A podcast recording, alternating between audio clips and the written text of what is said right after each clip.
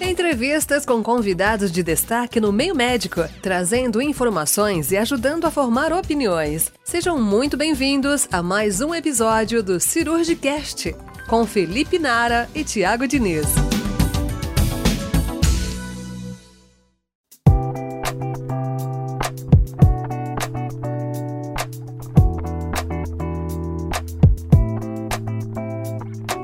Sejam muito bem-vindos a mais um episódio do Cirurgicast. Eu sou Felipe Nara e junto com meu colega Thiago Gudiniz, nós vamos falar hoje sobre o câncer gástrico. E para nos ensinar sobre esse assunto, nós temos a presença do Dr. Paulo Kassab. Dr. Paulo é uma das maiores especialidades sobre o tema no Brasil e no mundo, é chefe do grupo de cirurgia do estômago e da obesidade da Santa Casa de São Paulo, professor titular e livro docente pela Santa Casa. É uma honra enorme a sua presença. Muito obrigado por aceitar o convite para a gravação, Dr. Paulo. Eu que agradeço, estou à disposição para as dúvidas e questionamentos. Olá pessoal, eu sou Tiago Diniz e vamos dar introdução então ao, ao, nosso tema de hoje que é o câncer gástrico. O câncer gástrico, né, o câncer de estômago, é o terceiro tumor do trato gastrointestinal mais frequente no Brasil. Ele fica atrás apenas do câncer de colo e do câncer de reto. E ele se inicia com alterações pré-tumorais que passam a ocorrer no revestimento interno do estômago, a região da mucosa. E por aparecer antes do câncer propriamente dito, essas alterações apresentam poucos sintomas. Portanto, muitas vezes elas passam despercebidas. 95% dos casos desses tumores são do tipo adenocarcinoma, que em sua maioria atingem homens por volta dos 50 a 70 anos e acometem menos frequentemente as mulheres. Porém, variantes mais agressivas costumam acometer as mulheres mais jovens. E já os tumores gástricos mais raros são responsáveis pelo restante dos 5% dos casos e incluem os tumores estromais, os gistes, tumores neuroendócrinos, linfomas e outros tipos. Eles podem provocar diferentes sintomas e, e resultados diferentes. Os cânceres podem acometer diferentes partes do estômago também. A ausência de sintomas específicos não significa que ele não exista. É possível avaliar alguns sinais, como a sensação de estômago cheio, náuseas, vômitos, perda do apetite e perda de peso, associada à fadiga, desconforto abdominal, indicando tanto uma doença benigna quanto um provável tumor de estômago. Um sintoma menos comum é o sangramento, mas pode ser apresentado por meio de vômitos e evacuações e ocorre em 10 a 15% dos casos. O diagnóstico principalmente é baseado na endoscopia digestiva alta, a qual por meio de uma anestesia chamada de sedação, um tubo é introduzido pela boca do paciente, possibilitando que o médico visualize o estômago, o esôfago e além de fazer biópsia, que é retirada de pequenos fragmentos dos tecidos, confirmando o diagnóstico. E é necessário verificar a extensão de tumor, geralmente realizando exames para estratificação, muito mais comumente usado a tomografia. E aí eu vou passar a palavra para o Felipe para a gente começar as perguntas propriamente ditas para o Dr. Paulo. Então, doutor Paulo, começando com as perguntas, a primeira coisa que a gente queria é, perguntar é, para você, quais que são as melhores indicações de cirurgia upfront? Ou seja, para os nossos ouvintes, aquelas que a gente indica a cirurgia sem a realização de quimioterapia pré-operatória. A gente pensa em tumores que estejam obstruídos, a gente pensa também na possibilidade de pacientes que tenham uma pesquisa genética com instabilidade de microsatélites, mas queria saber do senhor quais são os casos que você indica e que acha que são os mais bem aplicados à cirurgia upfront. Perfeito. Apenas fazendo uma pequena correção na casuística, na estatística, na epidemiologia, se você juntar colo e reto, a incidência é maior do que estômago. Mas isoladamente, colo é menor que estômago e reto é menor que estômago a incidência. E a mortalidade do câncer de estômago é muito maior, porque ele é uma, uma doença mais agressiva. É, as cirurgias upfront, ou seja, as cirurgias de princípio, que você começa o tratamento sem a quimioterapia, elas envolvem algumas condições peculiares. A primeira delas é a obstrução, aquele doente que está incapacitado de se alimentar. Esse doente que não pode se alimentar, ele não consegue fazer a quimioterapia, ele não poderá ser submetido à quimioterapia, porque ele vai continuar perdendo peso, ele vai desnutrir. Então, para esse doente, infelizmente, a cirurgia é a primeira opção sem se conseguir fazer quimioterapia. O outro doente que tem a cirurgia upfront como escolha é o doente que tem sangramento também. Muitas vezes o sangramento é incontrolável e esses sangramentos incontroláveis, a gente pode muitas vezes tentar controlar com radioterapia com a finalidade de parar o sangramento, mas muitas vezes não conseguimos. Então, nesses casos, a cirurgia tem que ser a primeira opção, mesmo porque muitos desses doentes desenvolvem tromboembolismo pulmonar e eles acabam tendo que usar anticoagulante e faz o, o, tumor sangrar. O outro é o doente que tem a perfuração, e aí é uma emergência, aí não há opção, tem que se fazer a cirurgia. E, em último lugar, os pacientes com as mutações num gene chamado CDH1 ou ecaderina, que são pacientes que vão ser operados já de princípio, é, mesmo com tumores pequenos ou ainda mesmo que os tumores não tenham aparecido. Ótimo. Continuando o tema, a gente tem visto muita matéria falando sobre o câncer gástrico e a, o tratamento através da cirurgia robótica. Qual a opinião do senhor sobre o, o tratamento do câncer gástrico através da cirurgia robótica? Se tem alguma melhoria na parte de linfadenectomia, se a cirurgia é equivalente tanto à cirurgia laparoscópica como à cirurgia aberta e também falando um pouco sobre o tempo cirúrgico. A gente sabe que a instalação, a docagem do robô consome um pouco do tempo e o senhor vê alguma vantagem também para paciente idoso, para cirurgia robótica? Robótica? O que, que, qual que é a opinião do senhor? Bom, a cirurgia robótica ela já está é, aprovada para os cânceres do estômago precoce, ou seja, aqueles que não ultrapassam a camada submucosa. Os resultados dos estudos nesse tipo de tumor, são os estudos coreanos, japoneses e chineses, mostraram que ela é equivalente à cirurgia laparoscópica. E previamente a cirurgia laparoscópica se mostrou equivalente à cirurgia aberta. Então, para tumor precoce, já tem resultados finais de que é, a cirurgia é igualmente eficiente.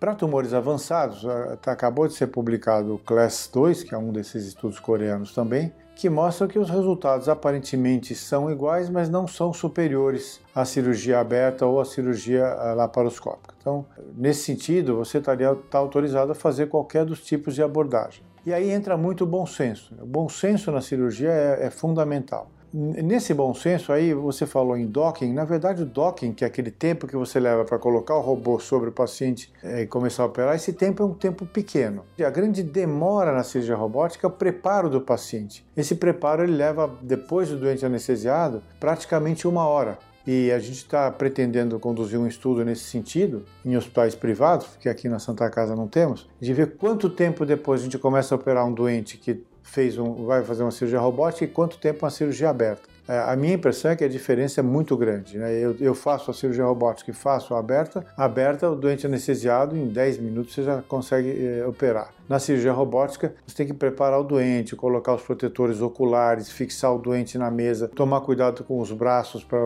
os braços do robô não machucarem os braços do paciente, fixá-lo na mesa. E então isso tudo é um processo que leva bastante tempo, de modo que é, esse é um dos empecilhos da cirurgia robótica. Então, para escolher qual metodologia você vai usar, você vai ver o tipo de doente, a fragilidade do doente, a necessidade da cirurgia mais rápida ou não, mas no geral a cirurgia robótica veio para ficar. Ótimo, doutor Paulo. Outro tema que é uma dúvida constante, principalmente dos pacientes que vêm nos ambulatórios fazendo essa tipo pergunta, nos consultórios, é em relação ao uso contínuo do omeprazol e ao tratamento do H. pylori, como sendo é, esses dois fatores como fatores de risco para o desenvolvimento de câncer gástrico. Então, fazendo a pergunta objetiva, é, tem algum risco no uso contínuo do omeprazol e em quais casos o paciente que tem H. pylori positivo devem ser tratados do H. pylori é, pensando na prevenção de neoplasias gástricas? Bom, esse é um assunto bastante complexo e longo, e a gente, para falar em pouco tempo, vai ter que resumir, ser simplista na, na resposta. É, algum estudo coreano, há uns dois ou três anos, mostrou que os doentes é, com uso contínuo de IBP e que tiveram o H. pylori erradicado, e, coreanos, esses doentes tinham um risco elevado para câncer do estômago. O H. pylori, eu vou falar os dois juntos, H. pylori e inibidor de bomba protônica, os omeprazóis, os prazóis em geral, então, é, esses doentes, quer dizer, esses doentes eles estão o H. pylori é considerado um carcinógeno tipo 1, quer dizer, ele é inequivocamente um carcinógeno. Entretanto, não é para tratar todos os doentes que têm H. pylori. Se você olhar a incidência de câncer de estômago no mundo que está caindo e a incidência de H. pylori que é estável, você vai ver que alguma coisa tem aí de diferente. Não é possível o, o H. pylori ser o único causador. E de fato não é. A dieta é o maior causador. Se você olhar as, as casuísticas da África, onde 100% da população é infectada por H. pylori, as taxas de câncer de estômago são baixíssimas. Então essa relação não é direta, por isso não pode ficar apavorado. É, tem H. pylori e trata. Quando é que deve tratar o H. pylori? Quando você tem um parente de primeiro grau com câncer de estômago, pai, mãe ou irmão, quando você tem uma úlcera ou uma gastrite grave, uma úlcera aberta, uma gastrite grave, ou na suspeita de linfoma gástrico. Essas, resumidamente, são as três indicações. O uso contínuo do inibidor de bomba de prótons, ele é um problema, porque ele vai causar alterações absortivas a longo prazo, deficiência de absorção de ferro, de vitamina B12, de cálcio e etc. Então esse é o grande problema no longo prazo, porque esses doentes podem ter por exemplo, fraturas por osteoporose no longo prazo, por falta de absorção de cálcio, anemia crônica, anemia megaloblástica pela falta de absorção de B12, e aí nesses casos é que pode levar uma demência. Não é o omeprazol que leva a demência, mas a carência do B12 no, no uso prolongado. Então, essa é uma preocupação. Há outros estudos mais recentes associando a mortalidade por doenças cardiovasculares maior em idosos com uso contínuo de omeprazol e a maior incidência de insuficiência renal em idosos com uso contínuo de IBP. Então, eh, deve-se usar prudentemente, mesmo porque o grande vilão nessa história é o fator do, do, inibidor de bomba esconder, ele mascara. Então o sujeito tem o câncer e não sabe que está, porque ele vai melhorar dos sintomas, mas não da doença. Ótimo. E outro tema bastante comentado é sobre o câncer gástrico precoce, né? Aquele que é o, na classificação o carcinoma de estômago, cuja invasão está limitada à mucosa e à submucosa, independente do acometimento linfonodal. E aí, com os métodos de rastreio e a, endoscopia precoce, a gente se dá, cai bastante de frente com esses tumores. Quando que o senhor tem indicado as ressecções endoscópicas? Até que ponto é prudente a gente é, realizar uma ressecção é, menos extensa e quando então partir para para a cirurgia mais agressiva? Bom, então essa é uma pergunta muito boa. Se você for olhar no Japão hoje, praticamente metade de todos os cânceres gástricos precoces são tratados por endoscopia. Mas isso tem condições bastante específicas para ser feito. A ressecção endoscópica você tem dois tipos, uma chamada mucosectomia, cuja sigla em inglês é EMR, Endoscopic Mucosal Resection, e a dissecção submucosa, que a, abreviação é ESD, Endoscopic Submucosal Dissection. Obviamente, a mucosectomia é para tumores mais superficiais e a dissecção submucosa para tumores mais profundos. Então, como que você julga isso? Baseado em três fatores: na no tipo histológico, se ele é diferenciado ou pouco diferenciado, na profundidade da invasão da mucosa submucosa, e eu vou explicar isso daqui a pouco, e é, no tamanho da neoplasia. Então vamos lá. Primeira coisa, os tumores bem diferenciados são os ideais para serem submetidos à mucosectomia. Os pouco diferenciados, eles são mais arriscados, a mucosectomia se torna mais arriscada. Esses tumores bem diferenciados, o tamanho deles em geral deve ser menor que 2 centímetros. Os maiores que 2 centímetros ou de 2 a 3 centímetros consistem em indicações eh, não convencionais. A terceira coisa é a profundidade. Nossa, a mucosa ela é dividida em três camadas de 500 micras cada camada. Então, M1, M2, M3, a, a mucosa em geral tem 1500 micras, e depois SM1, SM2, SM3, cada uma com 500 micras também. Então, você já se, se for SM2 já praticamente tá não faz mais a ressecção endoscópica. Então SM2 é na segunda camada submucosa. Isso você vai conseguir ver através da ecoendoscopia. Os tumores mais superficiais, aí você obedece esses critérios que eu te falei, de tamanho e de tipo histológico, é bem diferenciado, menor que 2 centímetros. Muitas vezes você não sabe, ou a ecoendoscopia não é perfeita, você não sabe a profundidade exata. Então, quando você retira a peça, tem que fixar bem fixadinha numa plaquinha de cortiça e avaliar essa profundidade. Se ela for uma profundidade maior do que a SM1,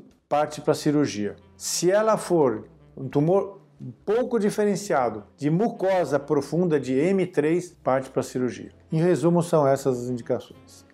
E agora, depois de falar sobre os tumores precoces, indo para o outro extremo, é, a gente gostaria de saber sobre a terapia de conversão. É, a gente entende como sendo a terapia de conversão no câncer gástrico o uso da quimio e radioterapia, seguida de uma ressecção cirúrgica com intenção curativa de um tumor que era considerado irressecável ou oncologicamente é, incurável. Então a gente queria que o senhor falasse um pouco quais que são os possíveis tratamentos, explicasse um pouco a terapia de conversão, quais quimioterapias é, são possíveis, uso de HIPEC, é, e também assim, um paciente, por exemplo, que se apresenta no consultório, você faz um estadiamento com uma videolaparoscopia, se depara com uma carcinomatose, é possível, depois de um tratamento radioterápico, quimioterápico, esse paciente se tornar um paciente é, curável, partir para uma cirurgia com intenção curativa?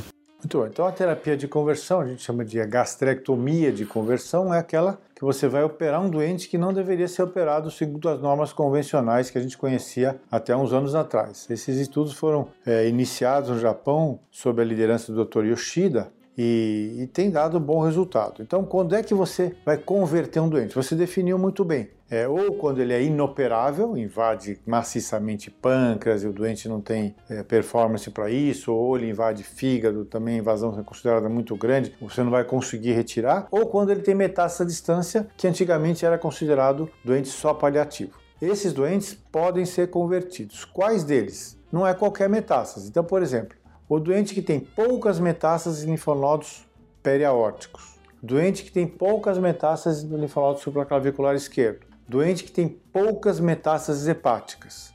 Esses doentes podem se tornar, entre aspas, operáveis com intuito curativo. E a diferença é brutal. Se você pegar esses doentes todos que eu citei e fizer quimio exclusiva, em dois anos não tem nenhum mais vivo. Se você fizer conversão, você tem 50% vivos em três anos a, diferença é brutal. Então, vale a pena tentar a terapia de conversão. A doença peritoneal, ela não, não é considerada, entre aspas, conversível, porque mesmo que suma toda a doença peritoneal, a sobrevida não aumenta nesses doentes. O uso de, de quimioterapia hipertérmica intraperitoneal ele tem sido debatido há 25 anos, eu frequento todas as reuniões mundiais sobre isso e os resultados não são super convincentes, né? É, hoje em dia se tem aí a terapia com a quimioterápico aquecido ou com o PIPAC, que é o gás, é um gás aquecido, né? Que você joga lá dentro da, da cavidade abdominal. É, eu ainda não sou partidário disso com intuito curativo. É, eu acho que a, taxa de complicação é muito grande, mortalidade é grande, então não é um, uma, uma, tecnologia que me, me anime. Com relação ao tipo de quimioterápico que a gente deve usar para fazer a conversão dos doentes, o FLOT, que é o fluoracil, leucovorin, oxaliplatina e o docetaxel, um esquema quádruplo, ele é, funciona muito bem, é superior aos outros esquemas, mas isso não significa que os outros esquemas não funcionem. Aqui, por exemplo, na Santa Casa, a gente faz a capecitabina com oxaliplatina e temos aí, você próprio testemunhou, alguns casos de resposta completa. Ótimo. E aí cabe ressaltar também que a maioria dos adenocarcinomas gástricos, né, eles são esporádicos, ocorrem assim de forma isolada. Mas a presença de dois ou mais casos de neoplasia de estômago na família é costuma ser até frequente. O senhor recomenda algum tipo especial na suspeita de, de câncer gástrico familiar e quando suspeitar do, do câncer gástrico familiar? Falando ainda um pouco, é, existe papel para gastrectomia profilática? Sim, bom, o câncer gástrico familiar é uma entidade bem conhecida, existem aí três tipos. É na verdade o que está bem elucidado é o, o, ligado à mutação no gene E-caderina ou CDH1, foi publicado em 1999 pelo Dr. Perry Guilford em aborígenes da Nova Zelândia. Então essa mutação, quando presente, ela é dominante e vai passar de mãe para filho. Então, é, essa é uma mutação que deve ser seguida. O que a gente recomenda é que quando tem dois parentes de primeiro grau na mesma família, sendo que o aparecimento do câncer foi antes dos 40 anos num deles, deve ser feita a pesquisa. Hoje em dia, o que eu recomendaria para isso é só a pesquisa do CDH1. Quer dizer, é esse gene especificamente. Quando é positivo o CDH1, há indicação de gastrectomia profilática antes dos 20 anos de idade. Esses doentes todos terão microfocos de carcinoma no estômago, mesmo com endoscopia normal. A endoscopia com o protocolo de Cambridge, que a gente chama com biópsias múltiplas, mesmo essa proposta, a mim é, me parece totalmente ineficaz. Eu acho que não deve ser seguido esses doentes. Por outro lado, essa mutação nesse gene ela também proporciona o aparecimento de carcinoma lobular de mama em mulheres. E essas mulheres não deverão ser submetidas a mastectomia bilateral quando jovens. Elas deverão ser rastreadas com ressonância de mama anualmente e aí eventualmente na faixa da quarta década de vida, 35 a 40 anos, aí eventualmente se a mutação for positiva e houver alterações, aí partir para uma mastectomia. E Agora falando sobre mais uma parte cirúrgica, é, nós temos mais comumente o hábito de realizar as reconstruções em Y de RU, mas a gente sabe que também muitas vezes é possível fazer reconstrução a BioRot 1, a BioRot 2 e até alguns trabalhos é, orientais que mostram que tem uma alta taxa de reconstrução é, em, bio, em. Qual que é a sua orientação, professor? Quando que você pensa em fazer, por exemplo, um BioRot 1 numa paciente mais idosa para que seja mais rápido rápido o procedimento ou uh, acha que a melhor reconstrução de fato é o Y de RU? Qual é a sua opinião e indicação de cada tipo de reconstrução? Perfeito. Bom, é, nós seguimos a escola japonesa. Então, a escola japonesa ela considera proscrita a técnica de, de reconstrução a BioRot 2. só faz a reconstrução BROT2 em casos paliativos ou em casos de pacientes muito idosos, porque o risco de câncer do coto nesses doentes é muito elevado. Entretanto, ali do lado, a Coreia, por exemplo, faz eventualmente reconstruções da BioROT2. Então a nossa posição é seguir a escola, a escola japonesa, sempre fazer a reconstrução quando for doente jovem e doente com cirurgia curativa em Y de RU. A BioROT1 é, foi no Brasil, tinha uma lenda, não, não pode fazer BioROT1 porque vai dar obstrução no duodeno. Isso não existe. Nós desmistificamos, a nossa casuística com isso foi uma das maiores no país. A gente não tem a obstrução quando ela dá no BioROT 1, ela vai dar no BioROT 2, vai dar no Y por carcinomatose peritoneal. Então, um doente muito idoso que, que tem cirurgia de ser mais rápida, faz uma anastomose só, uh, você não quer mexer no andar inferior do abdômen, então a BioROT 1 nesses casos é uma boa opção. Uh, o BioRO2 eu já comentei, o idoso ou doente paliativo, e no mais acho que o Y deve ser a reconstrução. Se você for fazer uma pesquisa, nós já fizemos na Associação Internacional de Câncer Gástrico algumas votações, 75% dos cirurgiões no mundo todo preferem fazer a reconstrução em Y, e aí os outros 25% você tem bolsa, você tem interposição de alça, etc. Ótimo, doutor Kassab. E aí, vou entrar num tema aqui que eu sei que o senhor gosta de falar bastante, sobre a linfadenectomia durante a realização da gastrectomia, né? É um tema bastante controverso, nas últimas décadas aí tem havido bastante discussões, principalmente aqui no, no Ocidente. O pessoal da cirurgia da linha japonesa, eles é, tendem a realizar sistematicamente a linfadenectomia D2 e eu queria saber a opinião do senhor. Quando a linfadenectomia D1, falar um pouco sobre a linfadenectomia D1 Plus, quando D2 e se ainda existe papel para a linfadenectomia D3. Ok, então a linfadenectomia padrão num tumor que invada a sua mucosa acima de SM2, ela é D2. Isso não há dúvida. Esta linfadenectomia tem como objetivo dois. Primeiro, estadiar adequadamente o doente, porque se você não fizer, você não vai saber se o doente tem acometimento maior ou menor. Você vai fazer um downstage, você vai pensar que está tratando um estádio 2, quando na verdade está tratando um estádio 3. Isso reflete num erro em toda a sua cadeia de tratamento. Então, primeiro para o estadiamento. Segundo, os estudos eh, japoneses, coreanos foram inequívocos em mostrar que o aumento da sobrevivência é total quando você faz a linfadenectomia bem feita D2. Então, tumor mais do que SM2, linfadenectomia D2. Quando é que você faz D1 ou D1 plus?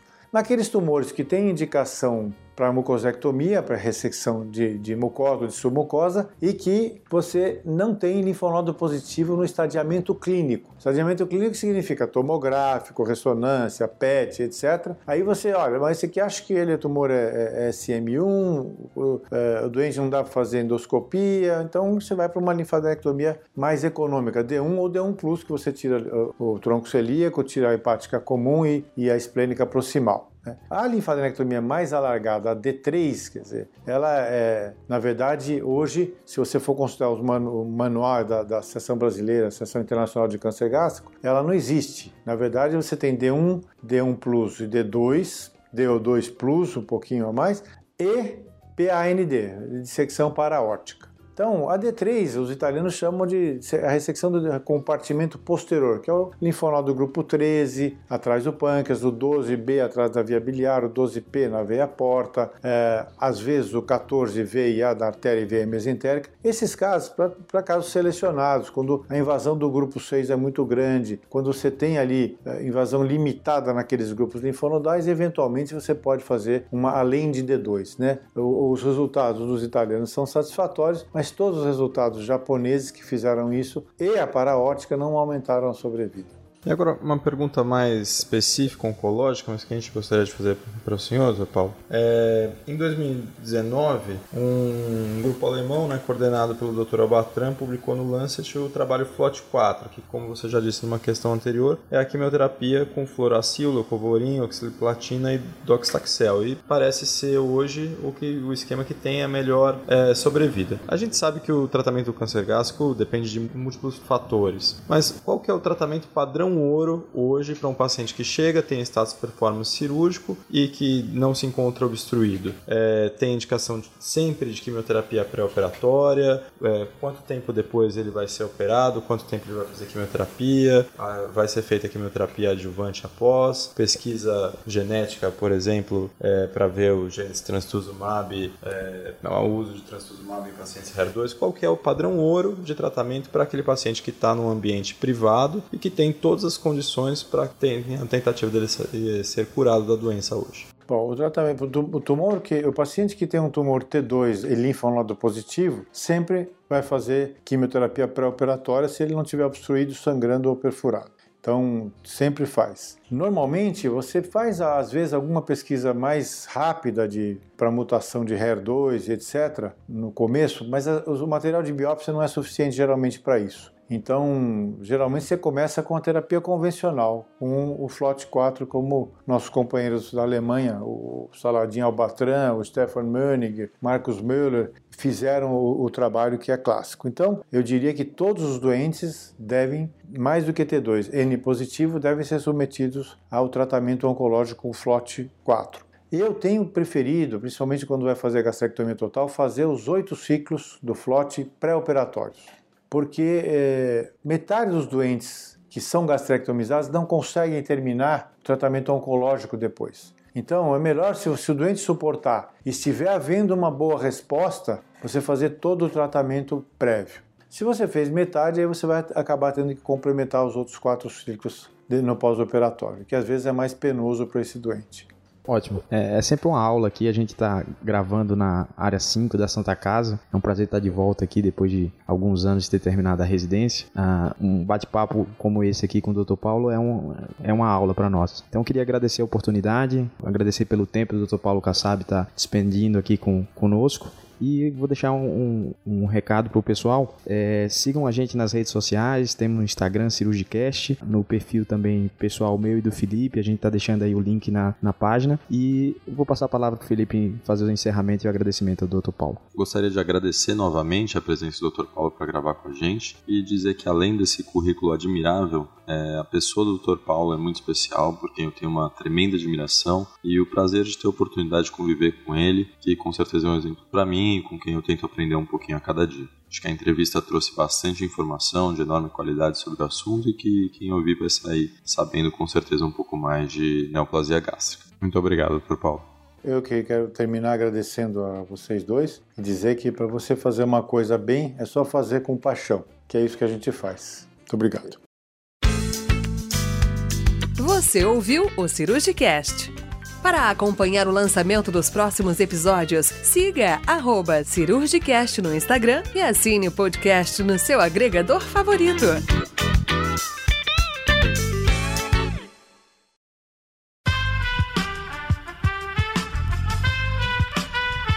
Esse podcast foi editado por Aerolitos Edição Inteligente.